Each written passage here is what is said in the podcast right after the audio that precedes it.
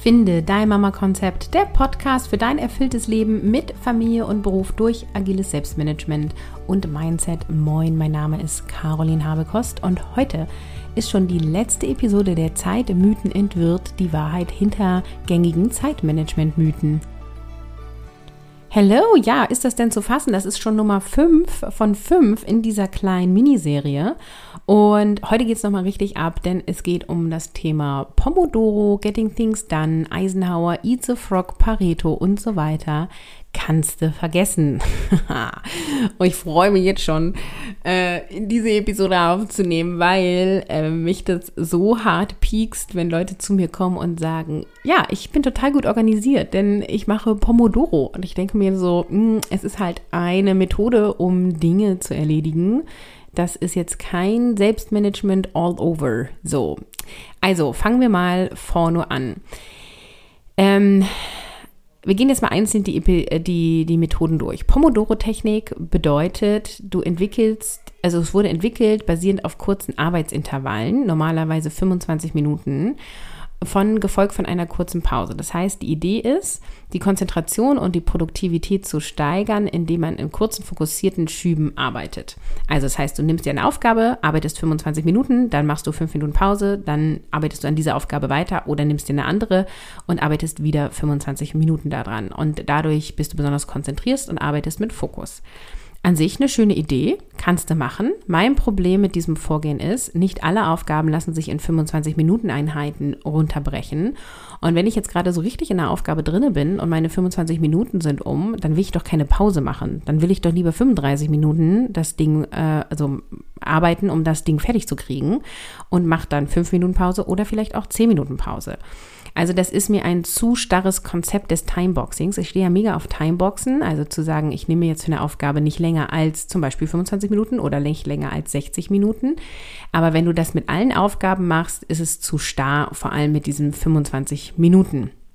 Und zusätzlich ist es so, dass äh, die Pomodoro-Technik eine Technik ist, die du zusätzlich nutzen kannst. Was du erstmal grundsätzlich brauchst, ist einen anderen Blick auf deine Zeit, einen klugen Wochen- und Tagesplan und wirklich zu verstehen, wie du mit deiner Zeit umgehst und wie du lernen kannst, bewusst mit deiner Zeit umzugehen.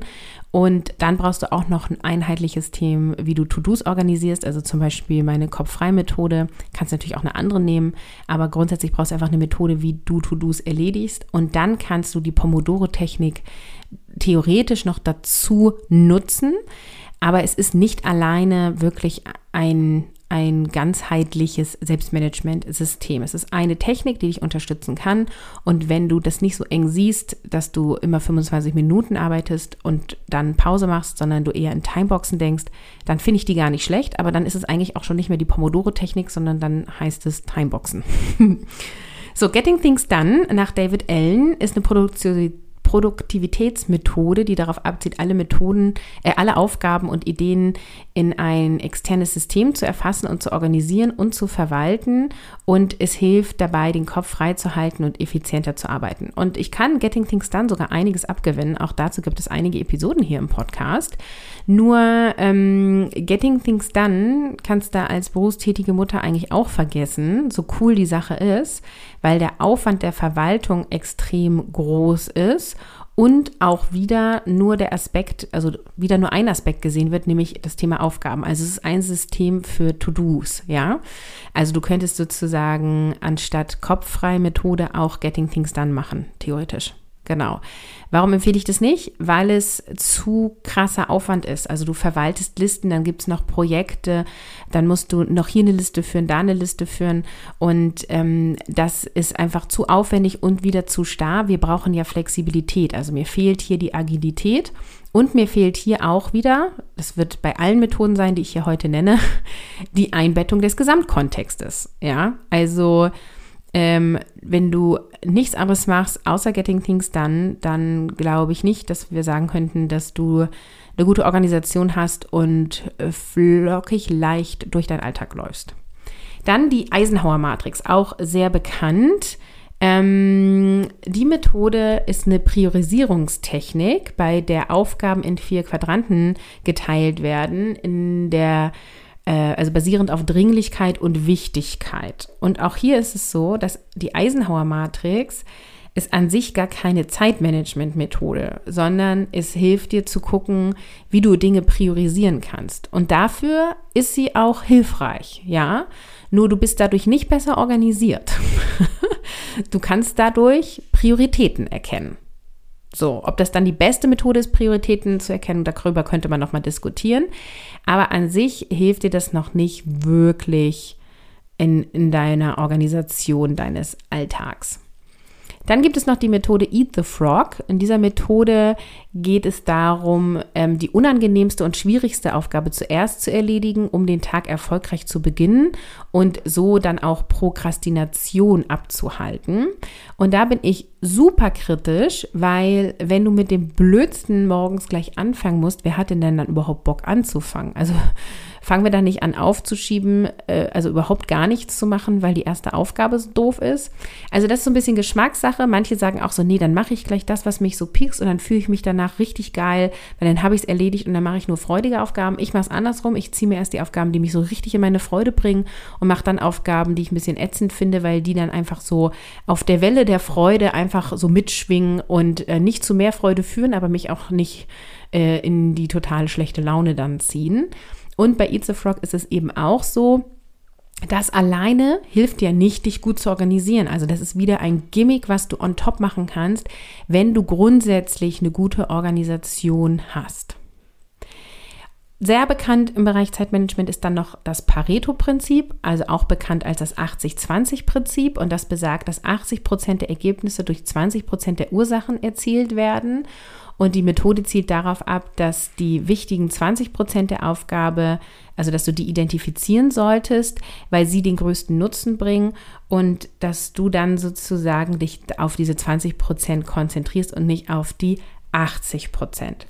Und dem Pareto-Prinzip kann ich sogar auch relativ viel ähm, abgewinnen, weil das total wahr ist. Ne? Also ähm, meistens hast du halt ähm, 80% Ergebnis durch 20% der Zeit, die du investierst.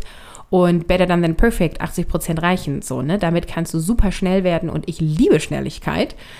Ähm, gleichzeitig ist es hier leider so wie bei allen anderen. Es gibt ja halt kein ganzheitliches System. Also wenn du jetzt einfach nur nach dem Pareto-Prinzip arbeitest, dann hast du auch noch keine gute Organisation. Und ich mache jetzt hier auch mal einen Punkt, was die Methoden angeht, weil mir geht es gar nicht darum, irgendwelche Methoden schlecht zu machen, sondern mir geht es darum, aufzuzeigen, dass das, was so als Zeitmanagement-Methoden verkauft wird, einzelne Aspekte sind, die dich unterstützen können, wenn du grundsätzlich gut organisiert bist.